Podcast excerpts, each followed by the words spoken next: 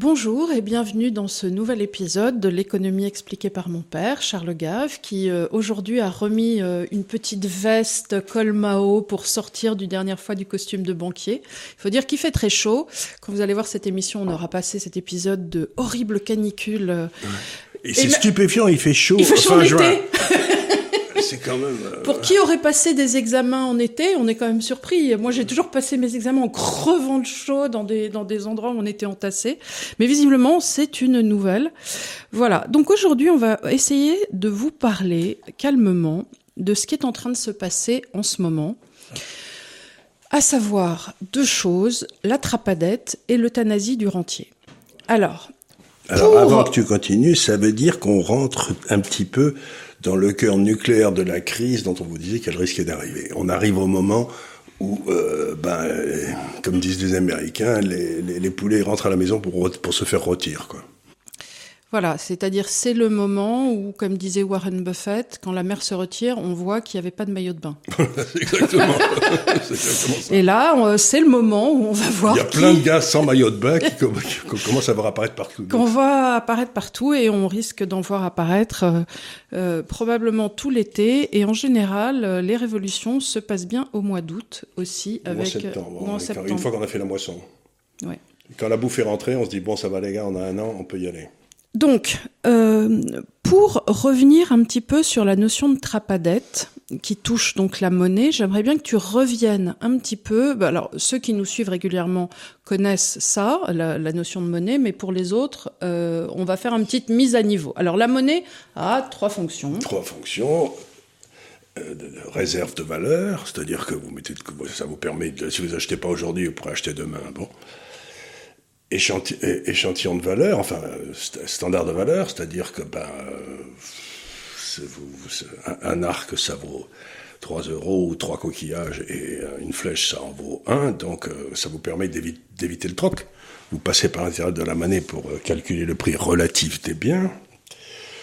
Et le troisième, c'est un moyen d'échange. C'est-à-dire que ben, plutôt que de trouver une flèche quand je veux vendre un arc, ben, je, je- je file de la monnaie que j'ai gagnée par ailleurs, etc. Donc, c'est les trois fonctions essentielles de la monnaie. Et ce qu'il y a de, depuis des années, je peste, pour ceux qui m'ont entendu, contre le fait que les banques centrales avaient décidé de euh, supprimer la fonction de réserve de valeur. C'est-à-dire que, dans le fond, si vous mettez les taux d'intérêt à zéro et que l'inflation est à 2, 3, 4, 5% par an, ben, vous perdez 2 à 3, 4, 5% de votre capital par an, puisque la- le pouvoir d'achat de votre monnaie ne cesse de baisser. Et du coup, ben, vous ne pouvez pas vous faire votre petite épargne de précaution tranquille qui vous permettra de tenir. Et je voudrais faire une petite remarque ici qui, qui me paraît absolument essentielle. Tiens, il y a l'autre qui se met à ronfler là. faut dire que dès que je parle de monnaie, en général, se mettent- les gens se mettent à ronfler. Pourtant, il n'y a pas de sujet plus important, mais ça fait rien, ça les fait ronfler. Donc, surtout celui-là d'ailleurs. Mais euh, je voudrais dire ça, c'est que les gens me disent les prix montent. Je leur dis c'est pas vrai, les prix ne montent pas. Vous voyez, je suis de la vie de Monsieur le Maire. C'est que c'est la valeur de la monnaie qui baisse. Voilà, ça c'est très important. C'est très important. C'est pas les prix qui montent, c'est qu'on a tout organisé pour que la les pouvoirs publics, pour que la valeur de votre la monnaie dans votre poche baisse temps après temps. Et pourquoi ils ont fait ça? Parce qu'ils ont émis des dettes comme des fous et qu'ils peuvent pas les rembourser. Donc si vous essayez dans, le- temps, si j'ose dire, euh, une- dans le Moyen Âge, une fois de temps en temps, on brûlait les lombards ou n'importe quoi. Les gars qui étaient dans le métier, c'était de prêter de l'argent parce que comme ça, ça arrêtait la dette. Ben, ils font ça de façon feutrée. Ils sont en train de procéder à ce que Keynes appelait l'euthanasie du rentier, c'est-à-dire le gars qui a acheté des obligations d'État, ben, en fin de parcours, son obligation ne vaut rien. Et donc l'État n'a plus à rembourser, puisque lui, ses impôts, il va continuer à les faire. Il va pas les, il va pas. Il va pas, il va les indexer sur l'activité nominale, pas sur l'activité réelle. Donc l'État, c'est le plus grand voleur de tous les temps. Alors ça, c'est l'organisation de l'euthanasie du rentier. Voilà. Et là, Et on dans- le fait parce qu'on a fait tellement de dettes qu'on peut plus la payer. voilà.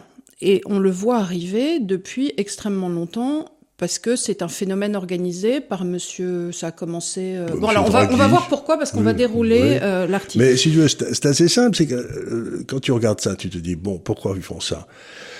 Ben, c'est pour une raison très simple, c'est que ils sont en train d'arriver au moment où la baisse de la monnaie, de la valeur de la monnaie, s'accélère. Et donc, ça, ça, devient très visible. Et à ce moment-là, ben, les gens qui sont payés de plus en plus en monnaie de singe se mettent à suivre ce que faisaient les ouvriers soviétiques dans les années 60-70, c'est-à-dire qu'on faisait semblant de les payer et ils faisaient semblant de travailler. Quoi. Oui, oui, oui. Et on voit bien essayer de trouver un gars qui veut bosser pour vous dans un restaurant ou n'importe où. C'est impossible. Euh, certains disaient que c'était pour cela que la Macronie avait recours à McKinsey, c'était que pour que le travail soit fait. Oui. Euh, ce, ce qui... il y avait deux raisons pour que le travail soit fait, et peut-être il reste, il restait quelques hauts fonctionnaires ou fonctionnaires de qualité oui. qui n'auraient pas donné les résultats euh, qui permettaient de faire des saloperies. Oui, oui, qui auraient dit non, non, on peut faire, on peut faire autrement. Tandis que la, la, la McKinsey, on lui dit bon, c'est vous qui allez faire le travail, mais je vous signale que la conclusion, ça doit être ça. Et donc vous vous débrouillez pour me donner la conclusion. Donc ça, c'est autre chose. C'est euh, c'est encore une fois du capitalisme de connivence. Alors, euh, en général, euh, la façon pour retrouver du, un pouvoir d'achat et redonner une valeur à la monnaie, euh, c'était non je voudrais en fait non pardon j'ai mal capturé la chose j'aimerais que tu expliques le phénomène de trapadette voilà. et comment on Alors, arrive je, dedans comment on arrive dedans alors à partir du moment où la monnaie la baisse de la monnaie s'accélère il commence à y avoir des la baisse relative. La baisse relative parce que c'est pas le, la baisse en termes de stock c'est la baisse en termes de, valeur. ton pouvoir d'achat s'écroule. Tout le monde le voit quand il va à son, euh, à son faire son marché euh, chez Auchan quoi. Bon, bon ça baisse. Donc il y a un moment où la population se met à gueuler en disant bah moi je avec mon salaire je avec, peux plus, acheter, euh, ce que j'ai acheté ce avant que donc avant on s'en voilà, rend bien compte. on s'en rend bien compte. Vous avez qu'à faire le plein de votre voiture ou de votre scooter et vous verrez. Bon et quand ça arrive à ce niveau-là il faut faire quelque chose. Et à ce moment-là il faut cesser au moins partiellement ou, euh, il faut le faire l'euthanasie du rentier. C'est-à-dire qu'il faut que celui qui garde de la monnaie sans s'en servir ait à la fin plus que ce qu'il avait au début. Bon. Ce qui suppose que les taux d'intérêt montent. Montent au-dessus du taux d'inflation. ce que tu es en train de dire c'est que dans un système idéal il faudrait pratiquement avoir un système de balancier Ben, en principe, le dans- marché s'en occupe très bien. S'il y a trop d'épargne, les taux d'intérêt sont bas. S'il n'y a pas assez d'épargne, les taux d'intérêt montent. Voilà. Mais là, on a maintenu des taux d'intérêt bas. On pourra expliquer ça pour éviter que l'Italie ou la France ne fassent faillite. Bon, alors attends ça on, On y viendra. on y viendra Mais donc, si tu y vas comme ça, tu te dis, bon, il faut que les taux d'intérêt montent. Mais on a... Prenons, le- bon, tu, tu as, tu, as, tu as un revenu, mettons, de 100. Bon. Sur ce revenu de 100, tu mets à peu près, allez, euh, 30% dans ton loyer. Ou Bon, à Paris, c'est plus, hein. Ah, c'est pas vrai, c'est plus. Mais tu as emprunté pour acheter un appartement et ça te coûte 30% de ton revenu. Ça te coûte 30. Et par exemple, en Angleterre, tous les prêts immobiliers ont leur taux indexé sur le taux directeur. C'est-à-dire que si les taux passent de 2 à 10, bah, tes 30 vont passer à 5 fois 30, 150. Et t'as plus un rond à dépenser ailleurs. bah oui tout va dans le Et c'est ça la trabadette, c'est quand la hausse des taux déclenche une hausse du service de la dette, de combien tu dois payer, qui, est supéri- qui devient supérieur à ton revenu. pardon je me suis mis une petite euh, Saloperie de dans poil dans l'œil Ça, c'est le.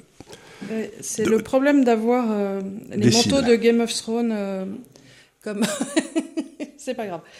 Donc, ce que j'essaye de dire, c'est que le phénomène de la trapadette, tout le monde peut le comprendre. C'est vous avez une dette, le, taux sur cette dette est variable, et si d'un seul coup, bah, le taux double, triple ou quadruple, bah, comme vous pouvez pas ne pas payer votre dette, sinon vous êtes déclaré en faillite.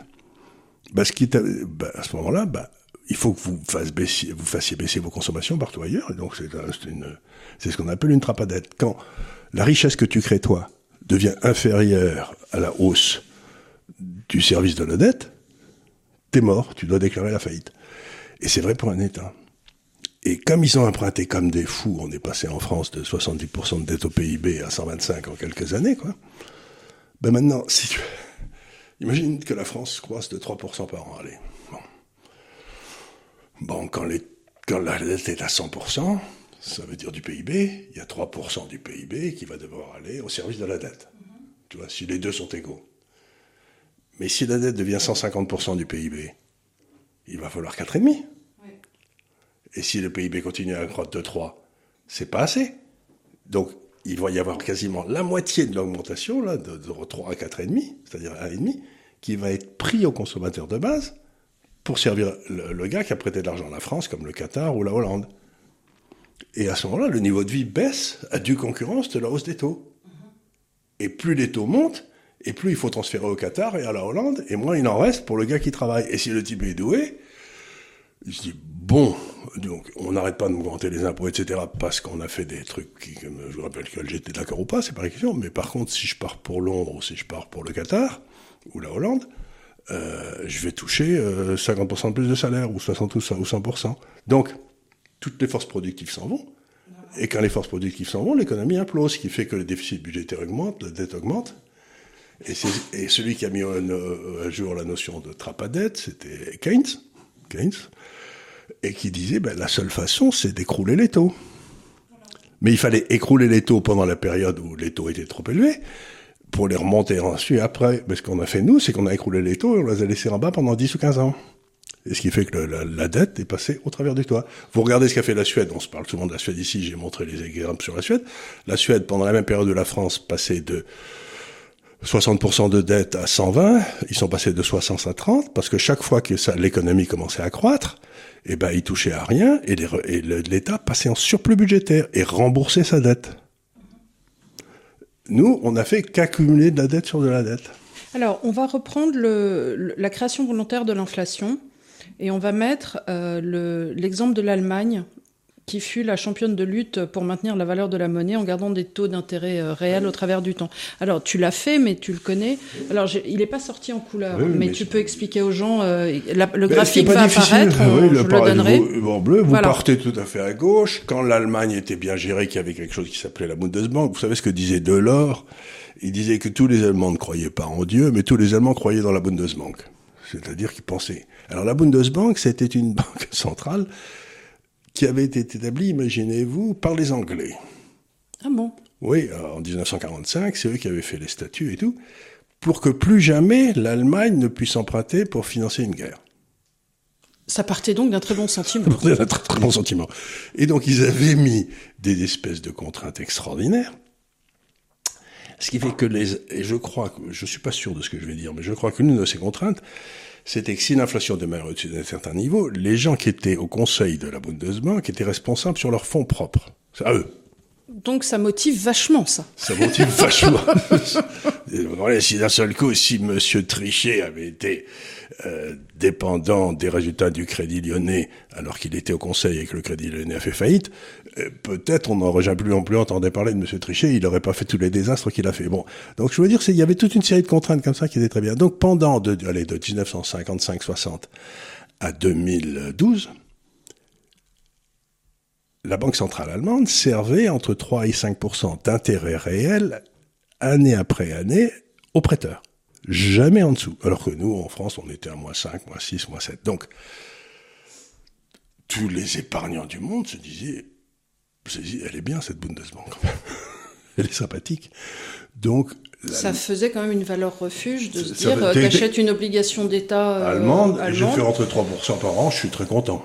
Tu joues le temps long, tu te dis, bon, bah voilà, euh, j'aurais ça pour euh, Et moi, quand j'étais gérant, ce que je faisais, c'est que je, je, en partie je gérais sur l'Europe à l'époque, et je me disais, bon, je comprends rien à ce qui se passe, qui arrive plus fréquemment que ce que vous pensez.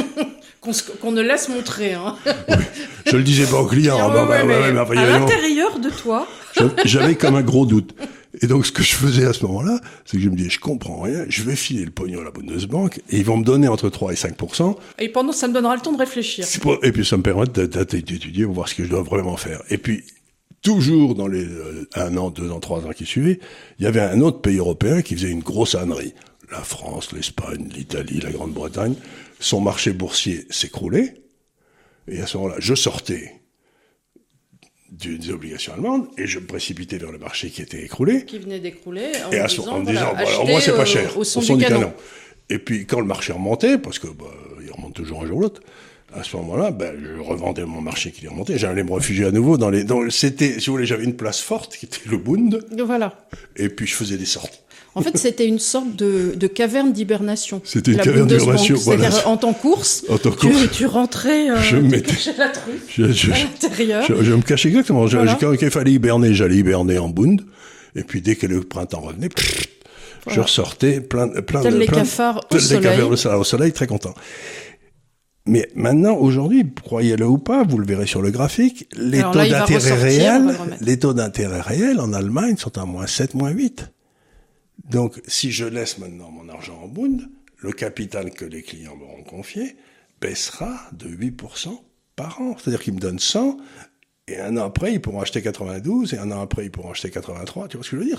Mais ça va très très vite. Hein. C'est-à-dire que tu, c'est une machine à détruire de l'épargne. Alors là, sur le graphique que vous allez voir apparaître, la ligne rouge qui est le graphique du haut représente les taux réels, les taux d'intérêt moins le taux d'inflation sur les bons du Trésor à trois mois en Allemagne depuis 1975. La ligne bleue en bas représente l'indice des prix du détail en Allemagne en variation sur 12 mois, et là nous sommes à 7,91%. Mmh. Enfin, la ligne jaune sur l'échelle de droite représente le prix du baril de pétrole en euros. Mmh. Nous sommes à 107 euros du baril. En euros. En euros, voilà. Et donc, ce qui se passait, vous le croirez ou pas, mais imaginez que, du coup, les Allemands, comme ils avaient ce qu'on appelait une monnaie forte, bah, ils payaient toujours leur pétrole à peu près à 30 dollars le baril. Et bah, si le dollar baissait beaucoup parce que les Américains faisaient n'importe quoi, ils le payaient toujours à 30 dollars, à 30 euros le baril, si j'ose dire, pardon, 30 euros le baril, parce que le, bah, avec 30 euros, on achetait beaucoup plus de dollars qu'on oui, en achetait oui, avant. Bien sûr. Donc, tu as une grande stabilité des prix d'énergie et ça marchait très bien. Parce qu'il y avait un vrai prix sur le taux d'intérêt, un vrai prix sur le taux de change, tout allait bien. Maintenant, ce qui se passe, c'est comme l'Allemagne est devenue inflationniste. La... Malgré elle. Malgré, On va voir pourquoi. Bah, après, ils n'avaient qu'à pas se laisser faire. Hein. Oui. Mais ils n'avaient qu'à pas se laisser faire. Mais en attendant, aujourd'hui, le marché obligataire allemand, c'était un peu l'encre, ce qui tenait, ce qui faisait tenir, tenir tous les marchés obligataires d'Europe, parce que tous, ils se déclinaient ensuite par rapport au marché allemand. Enfin, cela dit, on a vu dans les, dans les échanges que tu as eus avec Marcus Kerber, que je vous invite à regarder, qu'il y a une lutte intestine aussi en Allemagne. C'est-à-dire qu'il y a eu des recours devant la Cour constitutionnelle euh, et euh, ils ne sont pas ravis non plus. Il y a des forces principe, souterraines euh, qui cherchent pas, à prendre ce pouvoir. Quand pas, même. pas si souterraine que ça, parce qu'en Allemagne, par exemple, euh, l'Allemagne n'a pas le droit constitutionnel, à cause de l'Angleterre il y a longtemps, d'acheter des obligations d'un autre pays, de financer le déficit budgétaire d'un autre pays. Or, c'est ce qu'on a fait au moment de la crise du Covid. Bien sûr. Et, et avant. Et, et, avant. Et donc, quelque part, la constitution allemande, et quand quelqu'un vous dit il faut maintenant supranationaliser toute la dette européenne comme oui, ça. C'est ce qu'ils cherchent à mutualiser. Mutualiser la dette, la dette européenne. Et ben, c'est anticonstitutionnel. C'est anticonstitutionnel en Allemagne. Donc, on va avoir un gros problème un jour. Pour l'instant, la, la Cour de Karlsruhe a, a botté en touche avec beaucoup de, beaucoup en essayant de pas répondre. Mais enfin, bref, il y a un moment ou un autre, ils vont devoir bouffer la, ou, ou bien ils perdent toute crédibilité, ou bien ils disent le droit, quoi. Ça va être un moment, il va falloir qu'ils disent le droit, c'est. Et je dois dire que les juristes allemands euh, tiennent bon allemands tiennent bon. Alors qu'est-ce que ça veut dire? C'est que on a eu trois ou quatre crises de l'euro depuis le début, hein 2008, 2009, 2012, et puis on a eu d'autres. Et à chaque fois, les taux d'intérêt italiens montaient. Oui. Bon. Et qu'est-ce que faisait la, la BCE C'est qu'elle se mettait à acheter des obligations italiennes pour faire baisser le taux d'intérêt italien en dessous du taux de croissance, de façon qu'il ne rentre pas dans une trappe à dette. Mais alors qu'est-ce qui se passe aujourd'hui? Et ce faisant, elle crée de la monnaie. Oui. Et si tu crées de la monnaie, l'inflation va partir. Bien sûr. Mais avec l'inflation qui ne va pas partir, mais qui est déjà à 8 en Allemagne, les Allemands commencent à dire acheter des obligations italiennes, c'est fini. Nein, verboten. Bref. Et du coup, les taux d'intérêt s'écartent entre l'Allemagne et l'Italie, et on ne voit pas qui va acheter les obligations italiennes et donc, on a vu cette semaine de ce qu'on appelle le yield. Le, le, le, spread. Le spread. Le spread entre les yields, c'est-à-dire que, bah oui, les taux d'intérêt italiens, maintenant, doivent payer quasiment 2 à 3 points de plus que les taux allemands. Euh, il y a, il y a, il y a, y a deux, à deux ans, si vous voulez, les taux allemands étaient à moins 0,70, les taux italiens étaient à 1. Aujourd'hui, les taux italiens sont à 4. Et comme le PIB italien n'a jamais cru depuis des décennies au-dessus de 2, 2,5, si vous payez 4 sur 150% de dette, que vous rentrez dans une récession, que donc la dette va augmenter encore parce que l'Italie va rentrer dans une récession à cause des prix du pétrole, etc. Eh ben, ils sont en plein dans une trappe à dette. Et alors Voilà, le système là, devient, va mettre- devient attends. explosif. Là, on va mettre le graphique sur la trappe à dette Oui. en Italie, avec, euh, vous allez voir, trois pics, et la dette gouvernementale en pourcentage du PIB, qui est aujourd'hui à 147%, Ouais, c'est c'est ça? 150, c'est ça. 150. C'est-à-dire que si l'Italie croit à aller à 2 ou à 3 parce que ça fait des calculs faciles, euh, si, son, si sa dette était à 100% du PIB, il faudrait que toute la croissance aille au service de la dette. Mais à 4,5, il faut que 150% de l'accroissement aille au, service de la dette. C'est-à-dire que le niveau de vie en Italie, à partir de maintenant, va baisser structurellement. Il va y avoir une baisse de la consommation considérable parce que le niveau de vie des gens va baisser. C'est pas, mais c'est pas possible autrement. C'est pour ça que dans la Bible, autrefois, vous direz, je vais toujours, tous les 70 ans, il y avait ce qu'on appelait le jubilé. C'est-à-dire que ceux qui avaient des dettes, eh ben, elles étaient effacées. Parce que la- si, quand la dette commence à se capitaliser plus vite que la richesse, tout le monde saute. Et c'est pas une bonne chose. C'est pas une bonne chose que tout le monde saute. Donc on dit aux gars, bah, vous allez rembourser simplement 30% de la dette, ou je sais pas quoi. Oui, donc là, on fait un... Tu en avais parlé en France, euh, le- le 1 pour 3. Le 1 pour 3, c'était en 1797, où on a fait ce qui s'appelait la faillite des deux tiers, c'est-à-dire que le- l'État français a dit, bon, on vous devait 100, alors là, dommage. Mais enfin, on vous, avoir rend 33. 30 on vous en donne 33, on vous donne un joli papier bien colorié, euh, garantissant qu'on va vous payer 3 ou 3,5 sur ces 33 jusqu'à la fin des temps, mais on vous le remboursera jamais. hein. On vous le remboursera jamais. Donc on va se retrouver dans un monde où il va falloir que euh, ben, ce- soit que la monnaie aille à zéro parce que l'hyperinflation arrive, soit que ben euh, il y a une, une coupure de la euh, dette. Mais euh, dans les deux cas, le pouvoir d'achat des, des gens qui travaillent dans le pays va s'écrouler parce qu'il y a une partie importante du pouvoir d'achat depuis 25 ans en France qui n'a pas été du pouvoir d'achat gagné, mais du pouvoir d'achat emprunté. À partir du moment, où- donc le pouvoir d'achat, c'était l'emprunt plus la richesse. À partir du moment où l'emprunt cesse, tu tombes à ton vrai, ta vraie capacité de dépense, plus, je sais pas quoi d'autre, peut-être peut-être rembourser un peu de la dette. Et donc, tu vas avoir une baisse du niveau de vie, mais considérable. Là, écoute, on va mettre quand même, parce qu'on est un peu dépassé, mais on va remettre le graphique, le troisième graphique sur les taux d'intérêt et le service de la dette en pourcentage du PIB italien. Et euh, Ben, c'est pas difficile, c'est qu'aujourd'hui, ils sont à peu près à 3% du PIB, avec des taux d'intérêt qui, en moyenne, doivent être à 2, parce qu'il y a une espèce de lente décrue. Vous savez, de la duration moyenne de la dette italienne, ce qui est une notion complexe, mais c'est à peu près 7 ans. C'est-à-dire qu'en 7 ans, toute la dette tourne. Il faut 7 ans pour que toute la dette tourne. Donc, si les taux d'intérêt montent fortement, le seul qui seront, sur lequel sera un impact, ce sera la première année. Et puis, si ça reste haut, la première plus la deuxième, puis la deuxième plus la troisième, etc. Puis il faut aussi calculer avec combien tu avais payé sept ans avant. Donc c'est une espèce, tu fais une soustraction, combien tu avais payé sept ans avant, plus combien tu vas payer cette année, est-ce que c'est en hausse ou en baisse Comme les taux d'intérêt baissaient tout le temps, cette différence était toujours positive, ce qui permettait, soi-disant, d'emprunter plus.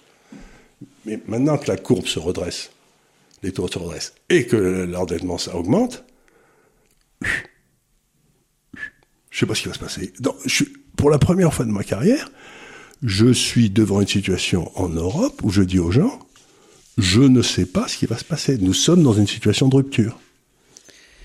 Et là, euh, on est donc euh, le jeudi 16. Euh, hier, la Banque centrale Américaine, américaine a relevé les taux de trois quarts de points. ton record de points. Qu'est-ce que ça va entraîner Ben, pour nous ça- en France? Ben, ça veut dire que ben, c'est très difficile parce que les taux italiens qui ont monté, très bien, ils ont monté, mais ils sont quand même inférieurs aux taux américains. D'accord. Et bon, les États-Unis vont pas bien, mais l'Italie va pas bien du tout.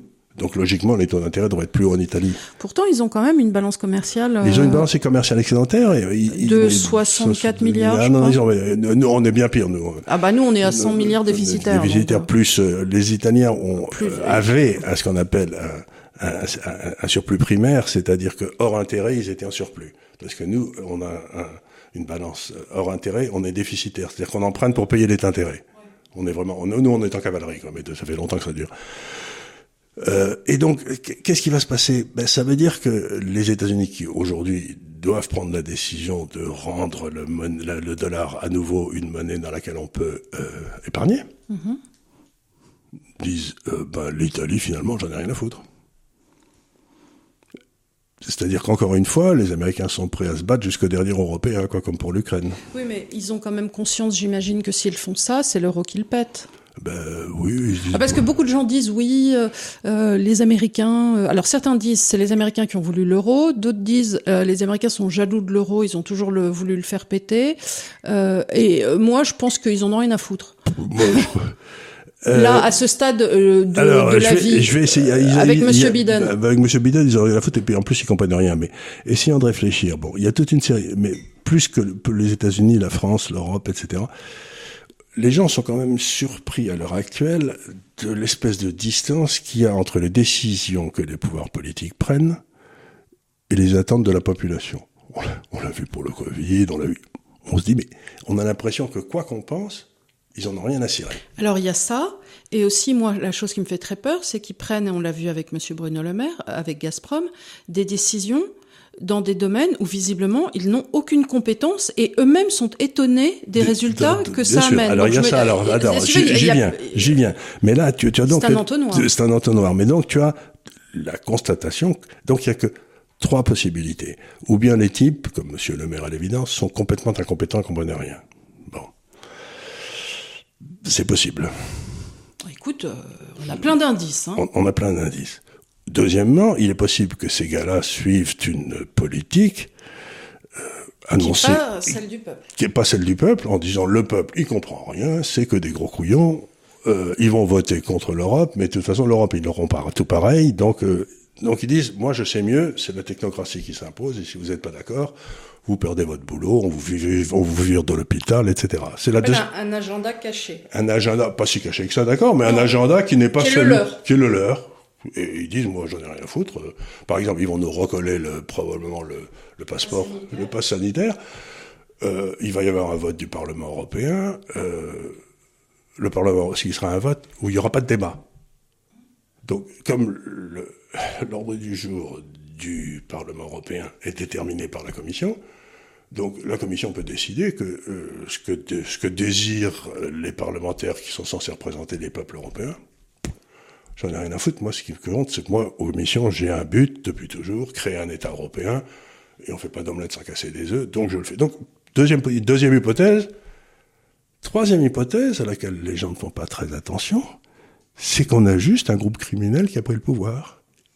Et c'est le phénomène que plus tu es près de la Banque centrale, c'est ce qu'on appelle cantillon, l'effet cantillon, plus tu peux, quand la Banque centrale fait n'importe quoi avec la monnaie, c'est toi qui reçois l'argent en premier, donc tu achètes des actifs réels avec une fausse monnaie, et tu t'enrichis comme un, comme, comme un goré. Ah bah ça, c'est le principe du capitalisme de connivence. Effectivement, effectivement. Et euh, tu en avais parlé avec Anis Ladjef euh, tantôt dans une vidéo euh, qui a un an, mais qui euh, reste qui a pas perdu- terriblement, qui- qui a pas pris une ride. Qui a pas pris une ride. C'est-à-dire qu'effectivement, quand tu peux euh, hypothéquer, quand tu as un, un, un immeuble sur les Champs-Élysées et que tu peux hypothéquer cette valeur, euh, lever des fonds, effectivement, tu achètes des actifs, des actifs. Tant que les taux sont bas, tu gagnes. Alors là, justement, alors, tant que Attends, attends, je finis cette Ah oui, oui, troisième hypothèse. ça, veut dire, ça veut dire simplement que si c'est le cas, encore une fois, je vais raconter l'histoire, c'est que j'avais, euh, il y avait un type à une dizaine d'années qui m'avait demandé, euh, qui m'avait invité à déjeuner, qui était le président d'une des sept banques de réserve fédérale aux États-Unis, celle de Kansas City, qui était un type tout à fait, qui s'appelait Hoenig, Thomas Hoenig, et qui m'a dit, bon, on parlait de ça, comme je parle avec toi, là. Et à la fin, il m'a dit, Charles, vous êtes très sympathique, mais il y avait quelque chose que vous n'avez pas compris, c'est qu'à la fin, des, pendant les années Clinton, il y a la Banque centrale américaine qui est tombée sous la coupe d'une association de criminels. Il m'avait donné les noms que je ne donnerai pas ici, qui sont des grandes banques. Et depuis, la politique américaine est faite pour que ces grands criminels s'enrichissent. Bah, il n'y a qu'à voir, si Donc- vous voulez, qui s'est enrichi Qui s'est enrichi depuis les dix dernières années, et vous aurez les noms. Vous aurez les noms. Mais, et donc, je me suis dit, hmm, j'y avais pas pensé à ce coup-là. Et depuis, je me dis, mais il faut que je fasse attention, parce que dans le fond de nos esprits, en tant que bons Européens et bons catholiques et bons chrétiens, ou tout ce que tu veux, tu penses que le gars que tu as mis au pouvoir est à la recherche du bien commun. Mais c'est pas du tout certain. Il est peut-être à la recherche du bien pour sa classe à lui. Et si, et si, et s'il est en train de plumer tout le monde, dans un jeu à somme négative, où tout le monde va s'appauvrir, il peut s'enrichir lui de façon d'abord absolue et relative, mais de façon considérable s'il a les mains sur les bons leviers, quoi. Et donc, ce que je suis en train de me dire, c'est est-ce que nos pays, les États-Unis, moins la Grande-Bretagne, mais d'autres un peu partout, l'Europe, ne sont pas tombés dans les mains de groupes criminels qui s'en mettent plein les fouilles euh, et c'est une des hypothèses qu'il faut considérer. La méthode scientifique, c'est de considérer toutes les hypothèses. Donc j'en ai et, et de les exclure euh, euh, en disant est-ce au que fur et à mesure, comme le Dr House, et sachant qu'à la fin, ça sera pas un lupus. Ça n'est jamais un lupus. Voilà, c'est ce que c'est ce que disait aussi Sher- Sherlock Holmes, c'est qu'il disait quand on a éliminé toutes les hypothèses impossibles qui peuvent pas se produire, on reste avec une hypothèse ou deux qui sont les seules possibles. Et ben là, là, si vous voulez, bon, l'incompétence peut-être, j'y crois pas trop. Euh, le fait qu'ils aient un agenda caché peut-être. Et le fait que ce soit des crapules, peut-être aussi. C'est-à-dire qu'aujourd'hui, ce qui monte dans mon esprit depuis un petit moment, c'est la possibilité que nous soyons gouvernés par des criminels. Moi, je Et n'exclus. le peuple ne sent rien, et le sent très bien parce qu'il va plus voter. Oui, oui. Il, il se dit c'est pas la peine d'aller voter. De toute façon, je, ils vont m'enfler. Leur, leur but c'est pas de faire mon bonheur, ils vont m'enfler. Et donc voilà. Je, je ne dis pas que c'est le cas, mais je le dis que il, y a quand même un certain là, nombre d'indices. Tu parles des élections, mais c'est mon sentiment aussi, de plus en plus en, en vieillissant, c'est de me dire, en définitive, on me parle de droite, de gauche, de valeurs de la droite, qu'il faudrait. Et je me dis, mais pourquoi, pourquoi on s'échigne à ça? Juste regardez les gens et dites-vous, quels sont ceux, vous pensez sincèrement avec votre cœur, qui veulent euh, votre bien, qui, qui, ont, qui ont à cœur de, vous tirer vers le haut et Même de faire le bien. Même s'ils se gourent, au moins ils parlent avec le cœur. Et puis ceux, vous avez déterminés, qui font partie d'une sorte de, de, de mafia, fraternité. de mafia, Oui. de, bah, euh, si vous voulez, quand vous allez en Sicile, euh, il y a d'énormes subventions étatiques ou euh, européennes qui arrivent en Sicile depuis des décennies. Elles touchent jamais les petites gens, quoi. Elles, elles disparaissent. Oui, oui, c'est ce que tu expliquais, c'est l'effet cantillon, c'est-à-dire quelque part, euh, Si tu es près de la subvention, c'est toi qui la gardes. voilà, c'est les radis quoi. Plus t'es près du beurre, quoi. Voilà, tu es près de l'assiette euh, au beurre. Et puis au fur et à mesure, euh, le, le- Si t'es l'asperge là-bas au bout, bah, du beurre, t'en as pas, quoi. Alors, moi, la question que je me posais, c'est donc là, avec cette remontée des taux, la BCE va être quand même obligée de les remonter. D'ailleurs, il y a eu une, une réunion de crise là, tout Oui, de ils suite, euh, pour. euh, mais la marge de manœuvre est Ils en effectivement. ont pas parce que pour la première fois depuis 2000, 2000, 2000, euh, le 19 2000 à peu près, le début de- l'euro, de- 2002, Draghi. la- la solution, c'est pas de faire baisser les taux, puisque l'Allemagne n'accepterait pas. Donc Ah bah, aujourd'hui, euh, avec une inflation à à 8, 8, euh, vous allez- le donc, rentier gueule quand le même. rentier là. commence à gueuler. Et il y en a beaucoup en Allemagne. Et donc, tu te dis, pour la première fois, il y a une vraie euh, antinomie entre ceux dont a besoin l'Italie et ceux dont a besoin l'Allemagne. Mais normalement, c'est l'Allemagne qui gagne à ce jeu. Euh, Oui, normalement, dans une économie de marché, c'est que le, euh, le taux de change italien s'effondrerait. Oui, mais on peut pas puisqu'on a une monnaie commune. Eh ben, donc ça veut dire que si les taux d'intérêt montent, que l'Allemagne gagne, l'Italie disparaît. Donc le choix auquel doivent faire face les, les, les classes dirigeantes italiennes, ou euh, qui que ce soit, c'est à un moment, il va falloir qu'elles prennent la décision où je veux la survie de l'Italie, où je veux l'euro. Oui, mais c'est Monsieur Draghi qui C'est est M. là-bas. Draghi, oui, mais il y a des élections en mars-avril 2023. Et C'est dans longtemps quand même. c'est dans longtemps, mais, mais plus ça dure. Parce que ça, c'est pas une situation qui va s'améliorer. Ah bah non. c'est une situation qui. La trappe à dette, c'est un machin. Mais tu crois qu'ils peuvent tenir sur leur dette jusqu'en 2023 là je sais pas, je sais pas, ça va se passer, ça, passe- ça se passera peut-être avant. Parce que, la, imaginons la BCE la rachète en douce de, des obligations d'État. Oui, mais en douce, tu vois la taille du bilan italien, de la taille du bilan de la BCE. S'ils achètent des obligations italiennes, leur bilan va monter, ils le publient toutes les semaines. Ils peuvent faire racheter parce que l'Italie détient beaucoup sa propre dette, donc ils peuvent euh, tenter d'influer sur euh, ceux qui ont déjà de la dette, d'en refiler un peu. Mais enfin, les gens, ils ont pas envie d'avoir des actifs pourris plein leur Surtout s'il y a une récession en Italie et que la quantité de dette augmente. Donc, on arrive un petit peu à un moment de vérité où il y a une vraie opposition entre ce dont ont besoin deux pays. Je ne sais pas du tout comment ça va se résoudre, mais euh, si on va à l'hypothèse quelle hypothèse que c'est la classe euh, criminelle qui est au pouvoir, c'est la troisième de mes hypothèses, il est possible qu'elle voit un avantage à faire sortir l'Italie en se disant je vais acheter des actifs en Italie avec cette fausse monnaie, et puis quand ça sera bien pété la gueule, mon palais à Rome, il vaudra toujours de l'argent. Hein. Oui, d'accord, mais tu te rends compte le message que ça envoie, c'est quand même... Ah mais ils le douce, tu le sens pas. Enfin, euh, les Italiens vont se rendre compte s'ils retournent à la lire quand même. Ben oui. Mais ils le feront, si tu veux, mais ils achèteront avant le retour à la lire, en, ah ayant, en ayant, emprunté de la lire, et eux, ils s'en feront, et puis ensuite, ils diront, vous savez, euh, la grosse malheur la guerre, on n'a rien pu faire d'autre, quoi. Donc, euh, voilà, ce que j'essaie de dire, c'est... Euh, enfin, ça enverrait quand même un message au Portugal, à la Grèce... Et surtout que si l'Italie sort de l'euro, d'après cette imbécilité du traité de l'euro, l'Italie sort de l'Europe comme la Grande-Bretagne. tu peux pas rester, tu peux pas sortir de l'euro si tu as été dans l'euro sans sortir de l'Europe. Donc à ce moment-là, l'Italie sort de l'euro. Mais si l'Italie sort de l'euro, elle a un appareil industriel aujourd'hui qui est plus efficace et moins cher au cours actuel de change que la France ou que l'Espagne. Donc si l'Italie dévalue de 25%, ah ben, euh, euh, on, ferme, on, ferme, toutes nos usines. Hein, ah ben, on ferme nos usines textiles ou tout, tout, tout ce sur reste. le luxe. Sur le luxe, on ferme tout, on ferme tout, on ferme surtout les bagnoles, on ferme tout. Il n'y a plus rien qui tient. Donc c'est une onde de choc pour l'Europe. Et paradoxalement, ça me rend très optimiste sur l'Europe. Parce que je me dis, on va enfin sortir de cette espèce de glu. Donc c'est pas le moment d'acheter en Italie, attendez six mois quand même. Attendez six mois, mais ce que j'essaie, essaye de réfléchir avec moi parce que c'est intéressant. Quand j'ai fait, quand j'étais à Londres, j'avais vu des clients anglais euh, pendant deux jours là. Euh, vous savez, c'est terrible Londres parce que les, euh, d'abord c'est sale, les gens meurent de faim dans la rue, ils mendient partout. En fait, ça, y a, ça pète de fric. J'ai vu des voitures que je vois jamais en France. Londres d'une richesse. Bref.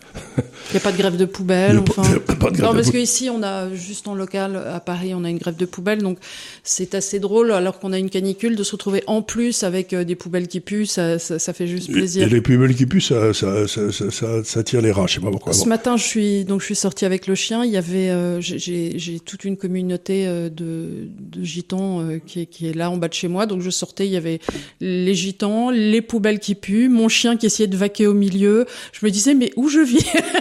Mais, ça c'est pas le cas à Londres. Hein. Bon, bah, bref, on, sait bien que la sortie du le, Brexit, ça allait amener l'Angleterre dans une pauvreté infinie, mais pour l'instant c'est pas très visible. Enfin bref. Pardon. Donc j'étais à Londres et je leur disais réfléchissez avec moi. Quand l'Asie s'est pété la gueule en 98-99, bon, vous pouviez dire c'est bien triste, c'est affreux, etc. Mais qu'est-ce que vous deviez faire? Encore une fois, je me place avec une froideur absolue. Je suis pas là pour passer des jugements moraux. C'est terrible que la guerre ait été, que l'euro disparaisse. Je suis pas là pour passer un jugement moral. C'est pas mon boulot. par contre, ce que je peux dire, c'est que les affaires qui gagnent de l'argent en France aujourd'hui, avec le niveau de change, le niveau de réglementation, le niveau d'imposition en France. Elles sont incroyablement bien gérées. Si d'un seul coup, avec l'euro qui disparaît, le taux de change du franc français baissait de 50%, vous imaginez le pognon qu'elles ont gagné. Et donc, ce que j'essaie de dire aux gens, c'est commencer à surveiller de près Air Liquide, Schneider, LVMH et tout, parce que DAS, je veux dire que l'évolution prévisible, ça va être un transfert de richesse massif du consommateur français qui aura plus les moyens de consommer vers les producteurs de ces pays-là à destination des pays dont les monnaies vont réévaluer. Et donc, il va peut-être pour la première fois, en quelque, pour la première fois depuis des années, je suis en train de dire, il y a peut-être des trucs intéressants qu'il va falloir commencer à regarder, qui est très, qui produit en France aujourd'hui, il n'y en a plus tellement, de façon euh, rentable, av- dans les circonstances actuelles, parce que le jour où le coup part, par contre, il faut avoir rien qui dépend de l'État et rien qui dépend, par exemple, euh, la pharmaceutique, vous allez vous faire Mais tu as pas peur du coup que je sais pas le Qatar vienne racheter tous nos actifs? Ben oui, mais je préférerais, s'il me, le- s'il me le rachète à quatre fois le prix que j'ai payé, je veux bien, moi. Ah oui, non, mais à toi. Mais euh, je sais pas, tu vois, je reprends le- l'exemple de en face de Versailles des anciennes écuries Oui, oui. où- qui Ah devaient être vendues. Je me dis, c'est quelque part les, les joyaux de la couronne. J'exagère un peu, mais des biens qui dépendent de l'État soient vendus à peu de frais. À peu à, près, oui, c'est peut-être des- pour ça que la classe criminelle sera aussi assez d'accord pour que ça se passe. Voilà, parce qu'ils vont. qu'ils- mais alors là, on va regarde avoir. le, le pognon qu'ont fait les, les- les oligarques quand Yeltsin était au pouvoir et qu'ils ont et qu'ils ont et qu'ils ont acheté tout ça à, un euro le les 10 000 mètres carrés quand même. Oui, je connais des gens qui ont fait des belles fortunes euh, au Oui, moment du rideau de fer. Euh, moment euh, tout ça et qui était à la tête d'une banque à Londres qui ne sont pas Voilà. laissés très longtemps mais qui, ont- Voilà, voilà. qui se sont fait faire des prêts. Bref, on va pas en parler parce que ce serait mal. Ça va, voilà, ça va énerver tout le monde. euh, Donc c'est encore une fois, ce que j'essaye de dire, c'est que nous arrivons à un moment de rupture. Il n'y a plus de solution de marché et toutes les espèces de ficelles, à mon avis, que les banques centrales, les gouvernements, manipuler les taux italiens, faire n'importe quoi, c'est fini. Oui, parce que rappelons une chose, les gens sont prompts à dire oui, mais Charles Gave, c'est horrible, d'abord c'est un complotiste, et ensuite euh, il avait annoncé la fin de l'euro depuis des années et ça n'est jamais venu. J'ai jamais annoncé la fin de l'euro, j'ai dit dès le départ, ça marchera jamais.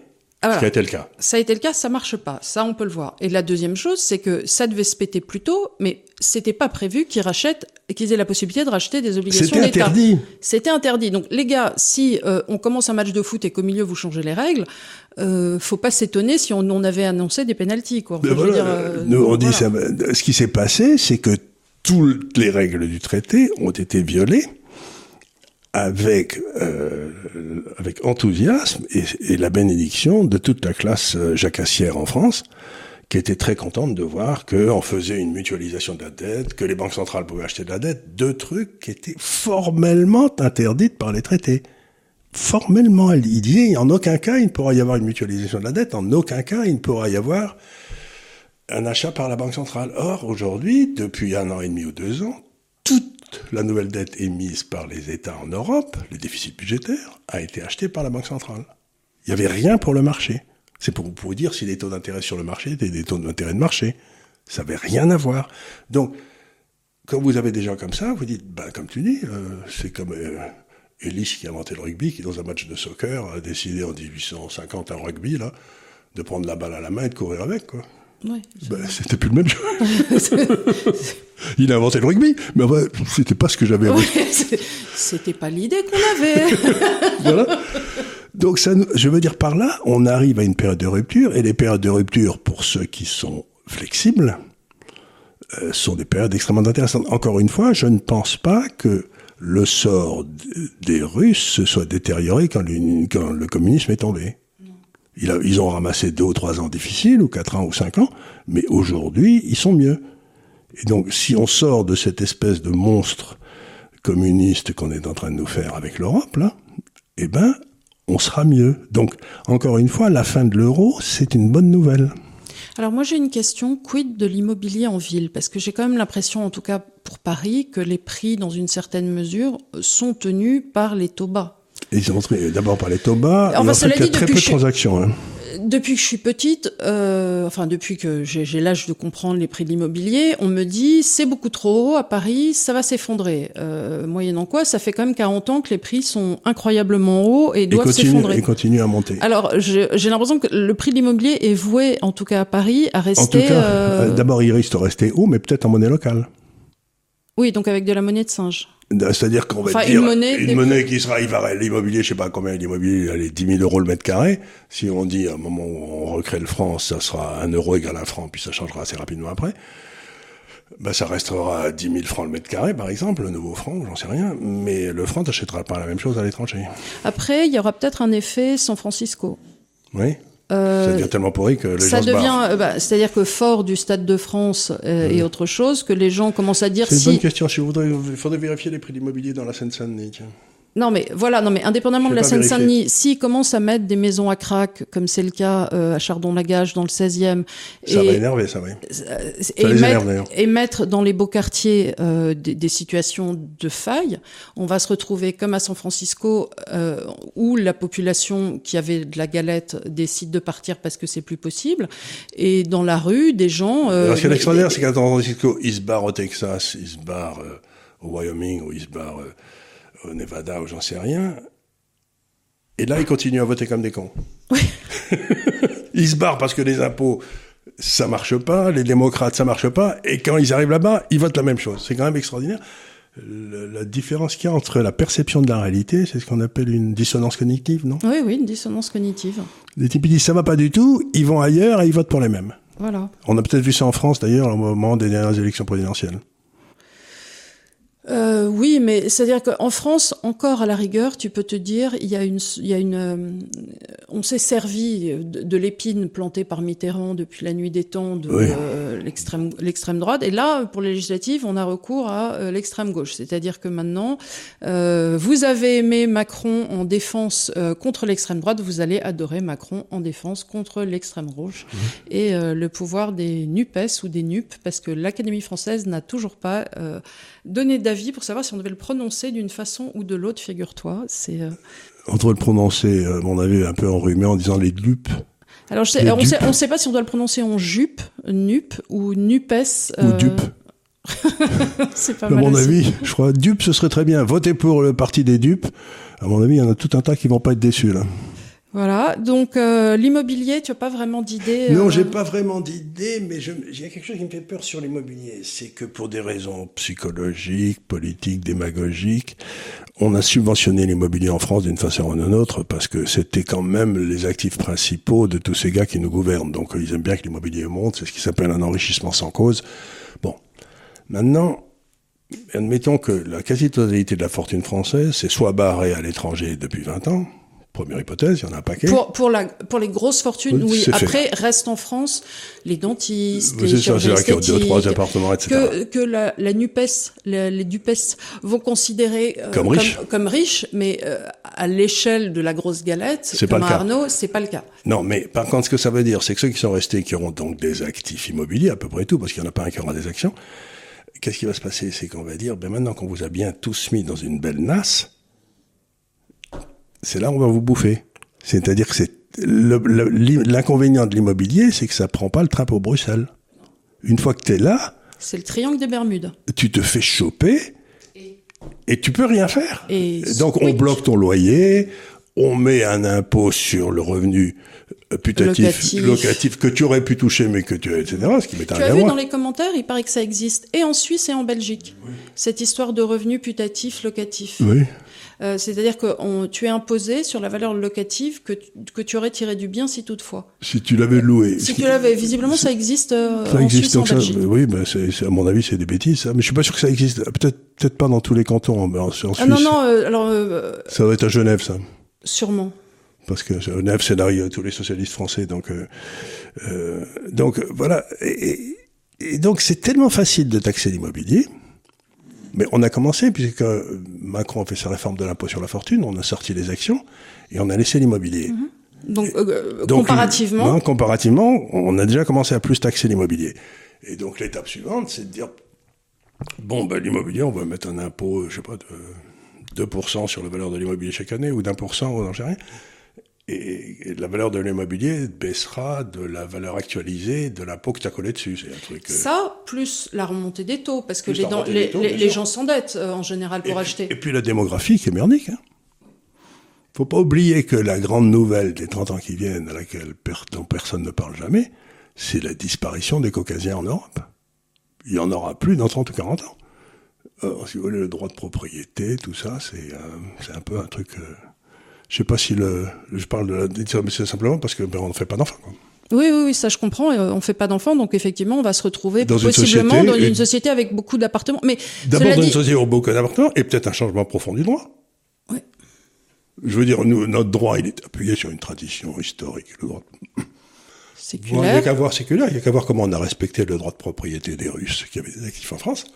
tu as vu que là, ils veulent euh, pousser encore plus loin et aller chercher les propriétés sur la côte d'Azur de juste de Russes, même pas des oligarques. Oui. C'est-à-dire maintenant, tu, tu, es russe, on te prend ton bien. Tu te, ça va envoyer un message assez fort internationalement. Ben, je sais pas. Euh, ben, bien sûr, d'abord ça envoie un message, mais euh, c'est quand même très curieux. Parce les Chinois vont se dire, bah nous, si on achète un truc, ben, c'est pas qu'ils vont se dire, c'est que le gouvernement chinois est en train de dire à tous les Chinois dites les gars, vous achetiez des appartements à Vancouver ou à Paris pour euh, pour vous protéger contre la sécurité juridique en, en France, oh, je veux dire en euh, Chine. En Chine, euh, bah, on peut pas faire pire. Hein. non, c'est pas ça, mais je vous signale que votre appartement à Shanghai, vous l'avez toujours, personne vous le piquera.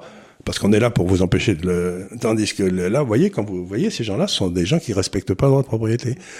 Donc, si vous enlevez la clientèle internationale qui achètera peut-être beaucoup moins à Paris, si vous rajoutez la hausse des taux d'intérêt et une très possible hausse de la fiscalité, euh, ça devient quand même moyennement intéressant. Quoi. Plus euh, le, un système qui fait que, par exemple, si vous laissez votre maison à la campagne et qu'il y a des gars qui font, comment on appelle ça, du... Euh, du squat? Du squat, eh ben, il te faut trois ans pour les virer. Quoi. et, et, quand tu reviens, il reste plus rien. Quoi. Donc, on est, on est rentré dans, un, dans ce que j'appelle un, marché baissier, un bear market. Hein, c'est, euh, et l'expérience que j'ai eue des marchés baissiers, qui est quand même une expérience, j'en ai ramassé un certain nombre, hein, euh, c'est quand même un truc très intéressant parce que quand le bear market commence, les gens se disent mais pourquoi ça baisse Ils ne savent pas pourquoi ça baisse. En quelque sorte, le marché c'est quelque chose que les gens n'ont pas encore compris. Et là, les marchés baissent partout. Et je suis en train de me dire, est-ce que la vraie raison derrière cette baisse des marchés de, l'Occident, c'est pas simplement que les gouvernements se sont arrogés le droit d'attaquer le droit de propriété. Ah oui. C'est-à-dire de dire la sécurité juridique que j'avais, je ne l'ai plus. Parce que d'abord, ils commencent à attaquer les Russes, puis ils attaqueront les, euh, je sais pas qui, les Gitans, puis ils attaqueront les Chinois, puis ils attaqueront, et puis à la fin, ils attaqueront ceux qui, qui sont blonds aux yeux bleus, quoi, tu vois ce que je veux dire, parce qu'ils sont pas... Ceux qui ont des lunettes. Ceux qui ont des lunettes. Non, mais exactement. Donc, à partir du moment où le, gouvernement s'arrange le droit pour des questions de souveraineté internationale, parce qu'il y a une guerre en Ukraine, mais vous pouvez expliquer qu'est-ce qui donne le droit, parce qu'il y a une guerre en Ukraine, on n'est pas officiellement en guerre avec la Russie, hein, de bloquer les, les trucs des Russes non, mais de, de, de, porter atteinte au droit de propriété individuelle, sans passer euh, par euh, une procédure légale, par, par des, une, des tribunaux Par exemple, on a fait ça pour des, on a fait ça pour des potentats d'Afrique, etc. On leur a piqué ce qu'ils avaient à Paris, mais ça a pris des années. Il a fallu mais, il, il, me paraît évident qu'il faut passer. Il y a ce qu'on appelle le euh, due process. Mais voilà, et il n'y a pas à avoir une décision euh, qui, qui, arrive d'un de, de, de, Bruxelles ou j'en sais, je ne sais pas où, et de ne pas avoir des recours qui, passe par des tribunaux locaux. Enfin, normalement, ça devrait être une action disant voilà pourquoi un juge regarde, ça passe en cours d'appel et l'affaire prendrait sept ans, comme tout le monde. Comme tout le monde. Et là, on vient, on vient, les gouvernements viennent de s'arroger le droit, d'abord, de piquer des propriétés à des gens euh, qui ne demandent rien à personne. Et ce que je trouve de très curieux, c'est quand vous regardez nos métiers financiers, n'importe quoi, ils s'arrogent le droit aussi d'interdire aux gens d'investir dans un certain nombre de secteurs. Par exemple, aujourd'hui, si vous êtes une grande compagnie d'assurance, etc., le gouvernement vous interdit quasiment d'acheter Total. Ah bon? Ah oui, parce que ça, ça pollue la planète. Ah oui. Ah oui, oui, tu veux dire sur des critères moraux? Sur des critères moraux, donc euh, ben, je, je, je, encore une fois, je porte pas de jugement, mais à partir du moment où le gouvernement dit ça c'est pas à vous et l'argent que vous avez, vous allez pas le mettre là, qu'est-ce qui reste de la décision individuelle et du droit de propriété? Rien. Et à ce moment-là, qu'est-ce qui se passe dans les marchés? Ils s'effondrent puisque c'est le gouvernement qui va faire les choix et plus le marché. Donc vous savez qu'il va faire n'importe quoi. Ni visibilité, ni, responsabilité, ni accountability, ni rien. Donc on, on, est en train de passer une espèce de barrière aujourd'hui de sur le droit de propriété et la libre disposition du capital, qui sont deux, c'est comme ça que le capitalisme marche. Si vous les enlevez tous les deux, ben, plus rien ne vaut rien. Il me semble. Donc, ce que j'essaie de dire, c'est qu'on m'explique que c'est le pétrole, c'est ceci, c'est cela. Et je dis aux gens, attention, parce que moi, mes bear market que j'ai connu, au départ, on vous disait, c'est l'inflation, c'est parce qu'il y a Nixon qui, qui, qui, va débarquer. On me donnait des tas de raisons journalistiques, et vous découvriez la vraie raison de la baisse trois mois avant la fin, quoi. Oui, mais oui. parce que c'est beaucoup plus qui était- souterraine qui et beaucoup, beaucoup plus profonde, fondamentale. fondamentale. Et donc je dis, quand je vois se déclencher un bear market, je me dis toujours, ouh là là là, quelle va être, quelle est dans le fond la vraie cause de la, euh, de- du désastre qui s'annonce? Je peux me tromper, mais pour moi, la vraie cause, c'est cette attaque frontale faite par cette technocratie mondiale dont on a parlé au début, qui peuvent être soit corrompues, etc., pour s'approprier des choses, normalement, que dans le passé, ils n'avaient pas le droit de, de s'approprier. Donc, c'est une vraie attaque frontale. C'est une attaque contre le droit de propriété, contre la libre disposition, contre la liberté d'information aussi. Parce Donc que, la démocratie, donc. Contre la démocratie. Donc, c'est une vraie attaque frontale de cette classe dirigeante en disant aux gens, ben, euh, j'ai eu une interview de, comment s'appelle le gars qui est intelligent que j'ai interviewé une fois là, le, qui, qui, qui est, tu sais, euh, tu, le- tu le connais que lui, ce, ce gars. Euh, oui, donne-moi sa matière parce que le gars. Euh, c'est- le pas. gars qui a fait qui a, qui a fait Polytechnique, qui a fait tous les diplômes à la fois, tu sais, ce gars qui est d'origine af- euh, nord-africaine. Euh, À Nice à- Non, non l'autre. Le, ce- celui, euh, tu sais, le, le- bref, on sait pas. Et lui, il dit, ce que font les gouvernements aujourd'hui, euh, Ah, Idriss Aberkan. Idriss Aberkan. Ben, il a une idée que je trouve intéressante, il faut que je réfléchisse. Mais c'est bien que de donner des idées comme ça. Idriss Aberkan, il dit un truc, il dit, le but des gouvernements aujourd'hui, c'est d'expliquer aux citoyens qu'ils sont cons. Oui. Et qu'il faut surtout pas qu'ils s'occupent de leurs affaires, qu'on va s'en occuper pour eux. Ce qui, ce qui est là qui est complètement antithétique à, à tout ce qu'on a été comme civilisation depuis 20 siècles. Et donc, le but du gouvernement, c'est de s'expliquer. Et donc, à partir du moment où les gens sont cons, on voit pas pourquoi ils devraient avoir euh, la disposition de leurs actifs. Non Oui, oui, oui. Mais, Le euh, gouvernement, monsieur le maire, saura beaucoup mieux faire quoi, de me, faire- me faire de mon pognon que moi je ne le saurais. Merci Bruno. Merci Bruno. Mais euh, encore une fois, ce que, ce que j'essaie de dire, c'est que les gens se rendent pas compte à quel, à, à quel point on est en train de changer, en quelque sorte, euh, la, la- la- la structure philosophique de nos sociétés. Donc il y a les 20% qui savent, et les autres étant cons, ils devraient remercier les 20% de s'occuper d'eux. Quoi. Mais les 20%, ils vont s'occuper d'eux, mais d'abord s'occuper d'eux. Ah bah oui, oui. Alors. Ça, c'est c'est- vraiment... Alors bon. Voilà, voilà. Écoute, je pense qu'on a fait un bon petit tour euh, de table. Je pense que le DAF. euh, Il faudrait que tu mettes sur le truc au départ, peut-être, tu sais, sur l'affiche, je sais pas, un gros ours qui rugit, tu vois. Oui, alors euh, bah, euh, je peux demander, oui, au graphiste de faire, De un gros ours. un gros ours. Et puis Parce on que, va encore une fois, les- je vais revenir sur le marché baissier. Dans ma carrière, il y a eu deux, deux genres de marché baissier. Tu as eu le marché baissier gentillet qui baisse de 20%, ce qui te permet d'acheter un peu moins cher ce que tu aimes bien. Bon, j'en ai connu plein de cela. Ça, pff, tout le monde, enfin, je veux dire, c'est ni à faire ni à faire. C'est bon, ça baisse de 20%, puis on n'en parle plus.